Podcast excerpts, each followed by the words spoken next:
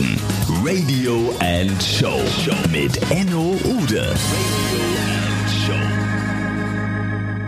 Meine lieben Damen und Herren, mein Name ist Enno Ude. Ich begrüße Sie zu einer neuen Folge von Wiesbaden Radio and Show und mir gegenüber sitzt Marian Trabosenik, der künstlerische Leiter und Vorstandsmitglied vom Talhaus Theater im Wiesbadener Nerotal. Ich habe heute hier ein relativ leichtes Spiel, denn Trabosenik, Marian Trabosenik, genannt Trabo, und ich kennen uns seit dem Zivildienst 93, 94 beim Roten Kreuz in der Flachstraße. Wir waren noch jung und schön. Wir waren jung und schön, und sind wir nur noch? Wir sind ein bisschen aus der Form gelaufen, also ich zumindest, du ja weniger. Na nee, gut, äh, lassen wir mal weg. Ähm, ich übergebe an dich. Hallo, Trabo. Wiesbaden Radio and Show. Private and Stories. Private and Stories. Der heutige Podcast wird euch präsentiert von www.lasig-wiesbaden.de, euer Augenleser-Spezialist in Wiesbaden. Viel Freude! Wiesbaden Radio and Show. Reklame. Hallo Enno. Erzähl uns, erzähl uns bitte, bitte viel vom Talhaus Theater. Erzähl uns, was du hier tust. Was macht das Talhaus Theater? Es ist deine Bühne. Erstmal Gratulation zu deinem Podcast. Ich habe schon reingehört ein paar Mal. Äh, gute Idee. Wiesbaden braucht sowas. Wiesbaden braucht was Unabhängiges, äh, wo sich solche Institutionen wie das Talhaus und Menschen aus Wiesbaden einfach präsentieren können. Ähm, ja, ich bin froh, dass du da bist. Lass uns mal äh, über das Talhaus reden. Gerne. Das letzte äh, große freie Theater in Wiesbaden letzten Endes, das so ein Programm macht, wie wir es machen. Äh, doch sehr speziell äh, aus der Vergangenheit. Ich meine, das Talhaus gibt es ja nun seit fast 40 Jahren. Das ist ja nun ähm, in 77 wurde das Talhaus gegründet als damaliges Hinterhaus. Ähm, das kennen vielleicht die älteren Wiesbaden noch. Das war in der Karlstraße. Ich kenne es auch noch, ja. Ich kenne es gar nicht, leider. Ich kenne das Logo ähm, noch. Ja, kannst du mal sehen. Ich habe hier einen Koffer im Büro äh, stehen mit den ganzen alten Unterlagen und ich bin auch schon mal so in die ersten, äh, das erste Drittel habe ich durch und wenn man die Bilder so sieht, dann äh, bin ich der einen Seite traurig, dass ich es nicht miterleben durfte, weil es wahrscheinlich doch, ähm, ja, es war halt Chaos. Es war halt äh, eine, eine freie Bühne, die irgendwie entstanden ist aus einem ganz komischen Zusammenschluss von Leuten, die Kunst machen wollten. Ähm, da sind wir heute vielleicht ein bisschen weg davon. Ich glaube, wir haben uns ähm, professionalisiert. Das Haus ist nicht mehr eine kleine Kunstbühne, die irgendwie ähm, teilweise auch sehr unterirdische Programme macht, sondern ich glaube, wir haben ein hochwertiges Programm, äh, das ist durchaus auch über die Stadtgrenzen hinaus bekannt. Wenn ich auf der Messe bin, in Freiburg, auf der Kunstmesse oder Künstlermesse, äh, dann kennt man das Talhaus. Also die Agenturen wissen, dass sie mit uns jemanden haben, wo äh, ja, das Haus ist professionell. Wir haben eine tolle Technik, wir haben eine schöne Bühne, wir haben einen tollen Saal, wir haben ein super Publikum. Äh, also ich bin super happy. Und wie gesagt, wenn ich zurückgucke in diese Zeit 77, die ich nicht miterlebt habe, da war ich halt noch, da war ich sieben, acht Jahre alt dann.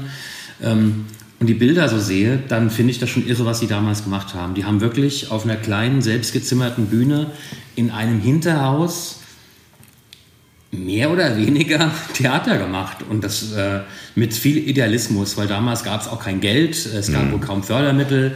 Ähm, es, äh, es war wirklich ähm, irre, was sie da gemacht haben. Total cool. Jetzt gibt es ja ganz viele in Wiesbaden, Drabo, die haben das Talhaus immer mal wieder gesehen, waren aber noch nie hier drin. Ja. Erzähl denen doch mal, was habt ihr denn für einen Schwerpunkt im Programm? Also ich rudere erstmal zurück, weil das Wort Talhaus ist auch schon das erste Problem. Man hat, glaube ich, damals, als man in 98 das hier, äh, ins, äh, diese Institution hier gegründet hat im, im, im Nerotal, ähm, dem einen Namen gegeben, das Talhaus, und hat versucht darüber auch ähm, zu kommunizieren, was wir sind. Ich glaube, das funktioniert so nicht. Ich glaube, äh, jetzt versuchen wir immer mehr das Wort Talhaus Theater zu benutzen, damit die Leute einfach beim Lesen schon wissen, ah, es ist Theater. Talhaus, Kultur für Wiesbaden, das war so dieser ähm, Unterton. Ich glaube, das schreckt auch Leute ab, weil ich hm. glaube, dass bei vielen Leuten, die eine harte Woche hatten, die 40, 50 Stunden die Woche gearbeitet haben, wenn die hören Kultur für Wiesbaden, dann denken die an irgendeine Vernissage, wo Leute mit Sekt da stehen und sich langweilen. Mhm. Theater, das spricht für mich, da, da, ist Leben drin. Da habe ich eine Vorstellung, da weiß ich, was passiert. Und so versuchen wir das jetzt in die Richtung zu bringen. Also wir haben mittlerweile im Schriftzug das Talhaus Theater drin, äh, das Briefpapier geändert. Wir versuchen also einfach das in das Bewusstsein der Leute reinzubringen, dass es das Talhaus Theater ist. Weil das Talhaus an sich, das ist das ganze Haus hier, es hat zwar einen Namen, aber die Leute wissen auch, dass hier Ärzte und Anwälte im Haus sind. Und äh, so versuchen wir so ein bisschen die Richtung zu kriegen. Äh, die Richtung ist ganz klar äh, Wort, Comedy und Stand-up. Ähm, das alte Profil vom Talhaus äh, mit Holger Hebenstreit war mehr ähm, Musik, Klezmer, Jazz ähm, und sehr viel politisches Kabarett. Und da ist einfach so, die, der Trend geht einfach schon mehr in die Richtung Comedy, Stand-up. Ähm, ich habe versucht, das Programm ab 16 so zu gestalten, dass die Talhausbesucher der letzten 20 Jahre nicht erschrecken, wenn sie es lesen. Also die sehen nach wie vor die großen Kabarettnamen hier bei uns. Sie sehen aber auch die jungen Wilden, ja, die auf Pro 7 bei der Rebel Comedy sind. Also heute Abend zum Beispiel kommt Alain Frey, ein Schweizer, der im Pro 7 sehr oft auftritt. Mhm. Äh, wir haben Abdel Karim nächstes Jahr mit einer Vorpremiere zu seinem großen Auftakt für die Tournee. Geil. Ähm, wir hatten ähm, Markus Barth hatten wir hier, ähm, der wohl sehr bekannt ist als Schriftsteller auch, der auch auf der Buchmesse jetzt war. Und so haben wir so ein paar Sachen jetzt drin, wo ich glaube auch einfach so die 20- bis 30-Jährigen sagen, boah, da gehen wir hin. Und dann haben wir dieses Jahr den Comedy Club reingeholt hier. Ähm, den machen wir im Moment zweimal im Jahr. Das war erstmal ein Testballon, weil wir gucken mussten, bekommen wir das überhaupt hin. Äh, lief zweimal erfolgreich ausverkauft. Finanziell ist es ein Problem, vier oder fünf Künstler auf die Bühne zu holen bei einem niedrigen Eintrittspreis. Mhm. Das ist einfach bei 100 Plätzen, die wir haben, schwierig. Da ist einfach bei, bei einer bestimmten Summe dann auch das Ende und ich kann da nicht anbauen. Ich habe 100 Plätze, mehr geht nicht und davon dann vier, fünf Künstler zu bezahlen, wird schwierig. Wir werden auch aus dem Grund nächstes Jahr die Preise für den Comedy Club leicht anheben. Aber die, die da waren, wissen, sie bekommen dann an dem Abend wirklich auch drei, dreieinhalb Stunden Bestes Programm. Programm. Die bekommen DJ, die bekommen eine gute Stimmung im Saal, die bekommen normalerweise ein Headliner Minimum, der bekannt ist, drei gute Künstler und einen Nachwuchskünstler und so versuche ich im Moment so ein bisschen auch das Publikum zu verjüngen, aber ohne die ganzen Älteren wegzuschrecken, die früher immer gekommen sind. Also okay. ich will nicht, dass hier so ein kompletter Generationswechsel stattfindet. Ich möchte viel lieber, dass wir aufbauen, dass sich jeder hier wohlfühlt. Mhm.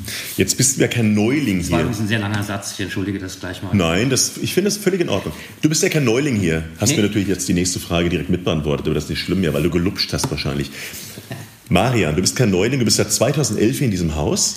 Ich habe im ähm, Anfang 2011 angefangen fürs Talhaus zu arbeiten. Und zwar hat man mich gefragt, da muss ich jetzt wieder zurückrudern. Das ist immer so schwierig. Du stellst Fragen, die ja. in der Vergangenheit Na, siehst du? Also, Ach, ich habe die verkehrt rum. Du hast den Zettel ich verkehrt, verkehrt rum. Okay. Also ich persönlich äh, habe hier im Talhaus angefangen mit einer eigenen Bühnenshow. So kam ich ins Talhaus. Übrigens über eine gute Freundin, die vielleicht viele kennen, die früher im Kaufhof den Vorverkauf gemacht hat, die Inge. Mhm. So eine ganz große Frau, die im Kaufhof diese Karten verkauft. Mhm. Und die hat damals mich ins Talhaus geschafft. Ich habe gesagt, ich will meine Show wieder auf die Bühne bringen. Wo würdest du hingehen? Dann sagte ich, geh ins Talhaus. Und so kam ich dann hier ins Talhaus. Ja. Ähm, habe dann den Saal gemietet, habe meine eigene Veranstaltung gemacht, weil man meine Show im Programm nicht so prickelnd fand. Wenn du mir meine nächste Frage auch noch zerhagelst, ist was los, aber erzähl weiter. Okay, also da kommen wir gleich. Jedenfalls habe ich dann diese Show gemacht und habe das ein paar Jahre sehr erfolgreich gemacht. Dann hat man mich irgendwann ins Programm aufgenommen vom Talhaus, was für mich viel einfacher war, weil die Werbung einfacher wurde. Mhm. Und dann kam man 2011 auf mich zu, wahrscheinlich sogar vielleicht in 2010 und sagte, du, äh, wir sehen, wie das bei dir läuft mit Online-Vorverkauf. Deine Shows sind ausverkauft. Wir müssen einfach diesen Schritt auch gehen. Das Talhaus hat bis dahin tatsächlich noch Stempelkarten gehabt und hat die dann so halt einzeln verkauft im, im, im Kartenvorverkauf. Äh, hat mich dann gebeten, hier die, ähm, diese Online-Sache zu übernehmen und äh, den Vorverkauf umzustellen auf eine Online-Plattform. Mhm. Ähm, das habe ich dann auch begleitet ab 2011, habe diese Umstellung gemacht ähm, das war für alle Beteiligten anstrengend, weil wenn man das nicht gewohnt ist, natürlich so Umstellungen sind immer schwierig.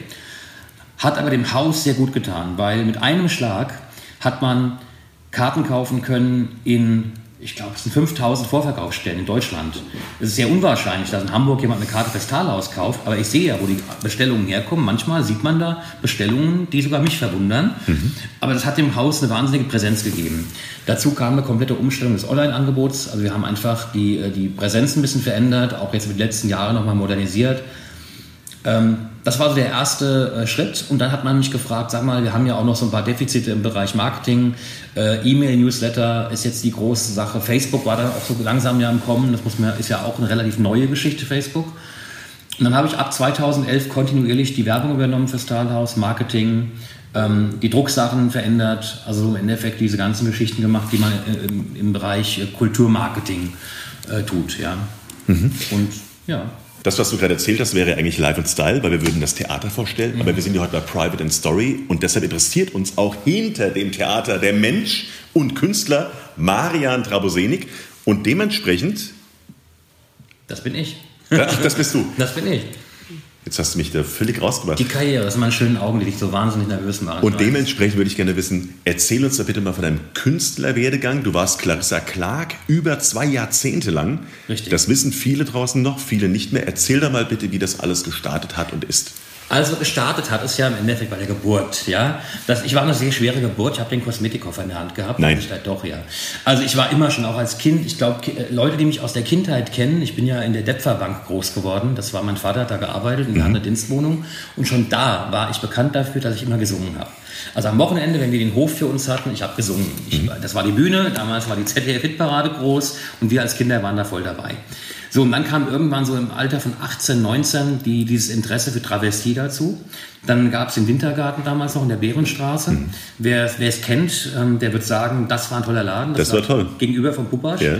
Ähm, heute ist Dolly, Dolly Bastard drin, glaube ich. Also es ist immer noch eine, ein Sündenfuhl. Jedenfalls habe ich da angefangen, im Fummel äh, an der Kasse zu arbeiten. Ich habe einen Einlass gemacht. Ich habe dort selbst nie auf der Bühne gestanden übrigens. Ich habe immer nur bedient oder vorne an der Kasse gesessen. Hatte aber dann so das, die Luft geschnuppert und hat dann angefangen, auf Hochzeiten, Geburtstagen so Auftritte zu machen. Ähm, und das ist dann aber auch relativ schnell eingeschlafen. Ich glaube auch schon sehr, sehr früh wieder, da war ich dann vielleicht so 20, 21, weil ich dann einfach äh, das normale Berufsleben halt, zum Beispiel das Rote Kreuz damals hatte und das sich nie so ganz vertragen hat. Dann war ich aber auch damit nie fertig. Ich habe dann ähm, beim Roten Kreuz, zufällig übrigens, auch meistens eigentlich alle Sachen in meinem Leben sind- waren irgendwie Zufälle. Es ist nie so, dass ich gesagt habe, ich will dahin. Ähm, hat das Rote Kreuz mich geschickt zu Taunusfilmen in, hier unter den Eichen. Da war eine Produktion von Sat 1, äh, die Goldene Schlagerparade mit Peter Bond und Frederik Meissner übrigens. Oh. Auch da könnte ich Geschichten erzählen. ja. Ein andermal. Ein andermal. Das sprengt. Das ist wirklich, und da habe ich Aufnahmeleitung gemacht eine Zeit lang. Da war ich also erst, äh, habe ich Produktionsfahrer gemacht, dann war ich Aufnahmeleiter. Dann hatten die mich tatsächlich nach München geholt. Da habe ich dann bei Arabella Kiesbauer gearbeitet, bei Gundis Sambo, äh, in der Bavaria für irgendwelche Volksmusikshows. Also ich habe immer irgendwie auch im Showbusiness gearbeitet. Geil. Ja, es war wirklich, äh, war gut. Ja. Äh, und dann kam irgendwann, und das muss ich jetzt wirklich sagen, ich glaube, es war dann 2000 und ja, es müsste ja dann eigentlich so 2009 gewesen sein. Ich kann es nicht mehr zusammenkriegen. Äh, dachte ich, ach komm, ähm, eine Show wäre was. Ich will wieder auf die Bühne zurück. Zwischendurch habe ich noch übrigens dann eine äh, kurze Station gemacht bei QVC, beim Schmuckkanal und habe also online äh, Teleshopping gemacht. Teleshopping bei QVC als Produktpräsentator für eine Show mit ähm, Schmuck und hatte auch zwischendurch noch eine ganz kurze ähm, äh, Erscheinung bei einem esoterischen Lebensberatungssender. ja. Es wird immer besser. Es wird besser, man Es kann, wenn man besser. weiß, wonach man sucht, man kann sich mit mir auf YouTube beschäftigen. Super. Und dann kam meine Show. Also ich wollte wieder zurück auf die Bühne. Ich hatte so ein paar Ideen, hatte dann, also muss ich sagen, auch wieder Shows gesehen. Ich hatte dann äh, Las Vegas sehr viel gesehen und dachte mir, nee, ich will wieder auf die Bühne. Und so kam Clarissa Clark dann ins Talhaus. Ähm, das habe ich dann neun Jahre lang gemacht. Ähm, am Schluss war ich ähm, mit ein bisschen Stolz, sage ich es mal, war ich äh, der, der längste am Stück spielende Künstler in der Geschichte des Talhauses. Ich habe zwei Wochen lang am Stück en suite gespielt, jeden Abend ausverkauft. Und das ist für eine kleinere Stadt wie Wiesbaden, das ist, wir sind ja jetzt ja keine Riesenmetropole wie Berlin oder so, ist das eine Hausnummer. Klar. Das sind ähm, bei 14 Shows sind das äh, 1400 verkaufte Tickets. Das ist eine Menge, ja, und das muss man erstmal schaffen. Und das habe ich mir die Jahre aufgebaut. Also ich wurde immer äh, von, ich habe angefangen mit zwei Abenden, habe dann einfach aufgebaut, jedes Jahr ein bisschen was draufgepackt, bis ich am Ende hier das ganze Dezemberprogramm gespielt habe.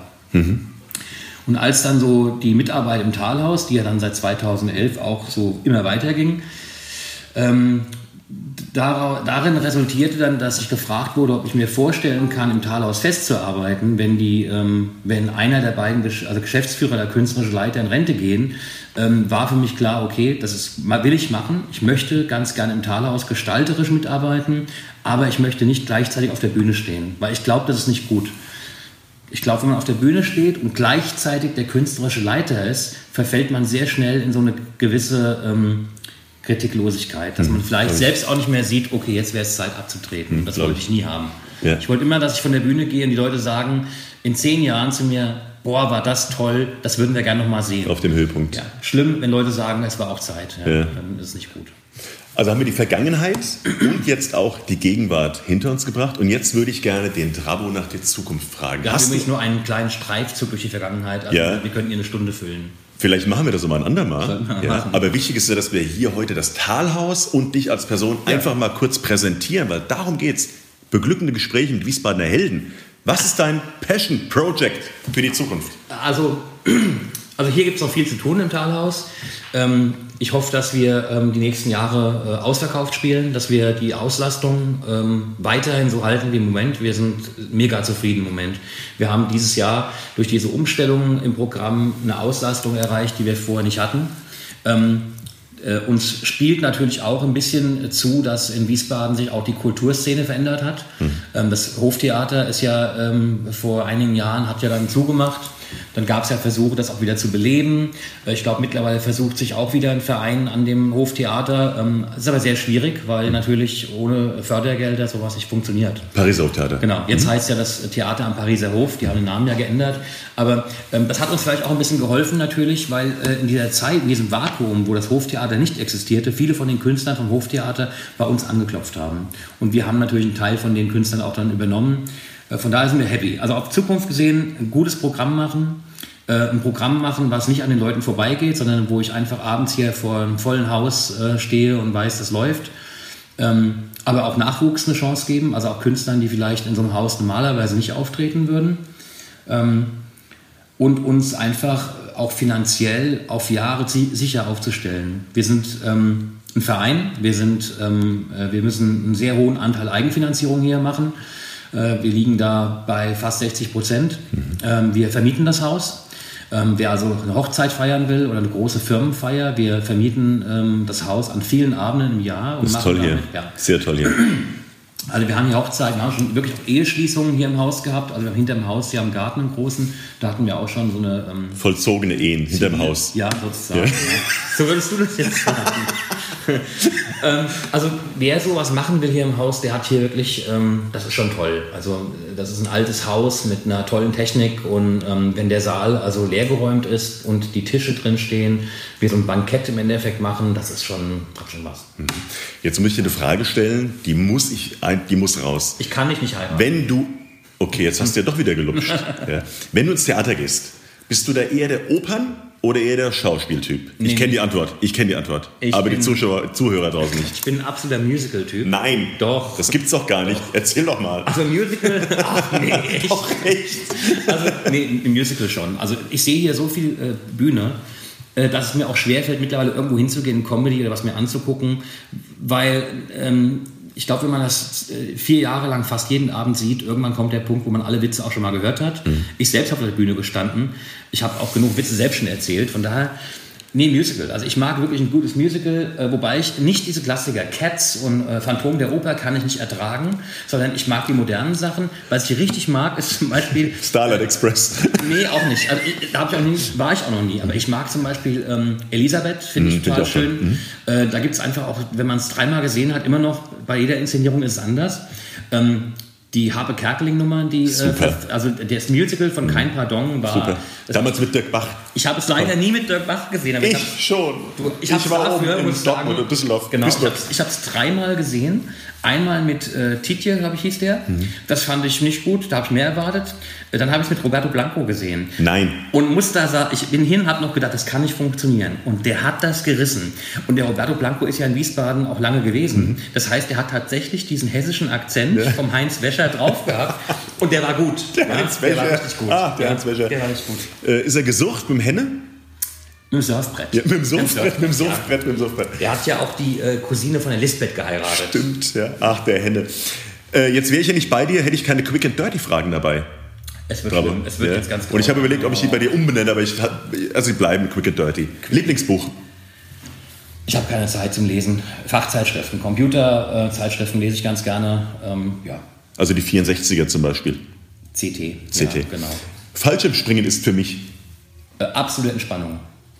Erzähl kurz, Äh, das ist so, äh, jeder stellt sich das ja stressig vor, weil die meisten halt noch nie gesprungen sind. Die ersten Sprünge sind stressig und irgendwann gibt es dann so einen, so einen Moment, wo es Klick macht und du abschaltest. Du hast kein Telefon, du hast keine E-Mail und in dem Augenblick, wo du aus dem Flieger springst, hast du überhaupt keine Sorgen. Äh, die einzige Sorge ist, dass du halt den Schirm aufmachst, aber das ist so automatisiert alles. Nee, es ist einfach die, äh, kein Stress. Da ist wirklich, da fällt der ganze Tag ab und ähm, es ist ähm, Entspannung pur. Mhm. Microsoft oder Apple? Apple, ohne Frage. Das dachte ich mir. Deine Hobbys?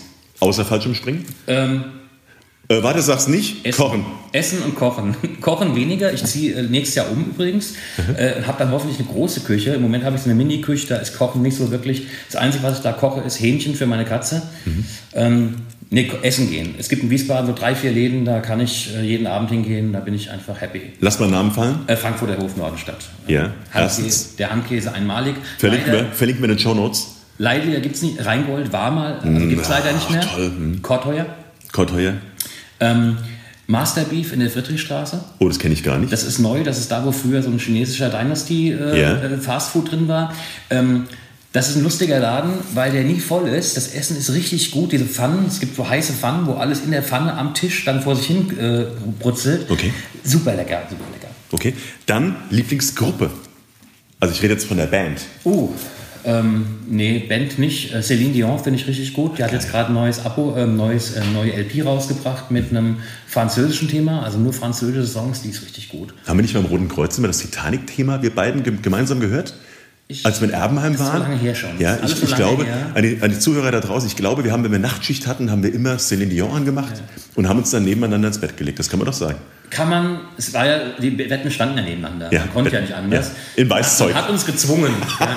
Aber ich muss sagen, ich habe Celine Dion auch live gesehen, mehrmals in Las Vegas und ähm, äh, das ist Wahnsinn. Ich meine, das, was die Frau äh, an Stimme hat, wenn sie dann live singt, das kommt ja nicht so oft vor, aber Ja. schon gut, ja. Ja, wir, nehmen, wir nehmen noch ein Lied mit rein in den Podcast gleich. Super, ich habe auch direkt eins, was ich dann vorschlagen werde. Sag's bitte.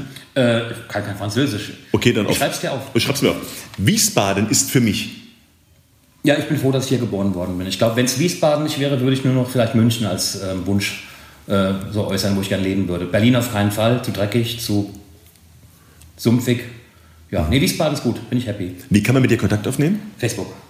Okay. Facebook Tag und Nacht. Grinder auch, wenn es sein muss. Alter Verwalter, ich möchte das nicht mehr. Und nun lade die Leute in deine, auf deine Kleinkunstbühne Talaus Theater ein mit deinen eigenen Worten. Bühne frei. Also wenn man in Wiesbaden Kleinkunst sehen will, kommt man am Talhaus Theater nicht vorbei. Wir haben die großen Namen, Lüder Wohlenberg, ähm, äh, Brix, wir haben aber auch die Nachwuchskünstler wie Alain Frey, Markus Barth. Äh, wir haben ein super Programm. Musikkabarett, Kabarett, Comedy, Stand-up-Comedy. Ähm, wir machen ein bisschen Jazz. Wir haben auch ähm, einmal im Monat einen kostenfreien Jazz, ähm, äh, Jazz-Session, also vorne im Café. Ähm, da kann man einfach kommen, sich dazusetzen. Wer Musik machen will, kann sogar mit jammen.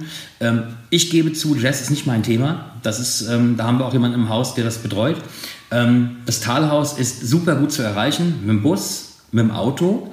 Ähm, Parken ist hier nicht ganz so einfach, weil die Stadt ja da so einen ähm, ehemaligen Grünstreifen an der Seite hier vom Park zu einem Reitweg erklärt hat. ähm, das war ja in der Presse zu lesen. Warum auch immer. Ja, also ich habe hier in Jahren kein äh, Gespann mehr hochkutschen sehen, aber es ist äh, offensichtlich ja so äh, denkmalgeschützt. Aber unter dem Viadukt, oben an der Nerobergbahn sind Parkplätze, ist ein ganz toller Gang, drei, vier Minuten hier zum Theater. Wir haben eine super tolle Technik im Haus, wir haben eine Bar vorne, einen Kaffee mit äh, super freundlichen Bedienungen, mit einem tollen Klima, wenn man reinkommt. Man kriegt äh, mit einem Lächeln auch eine warme, frisch gebackene Brezel von uns serviert.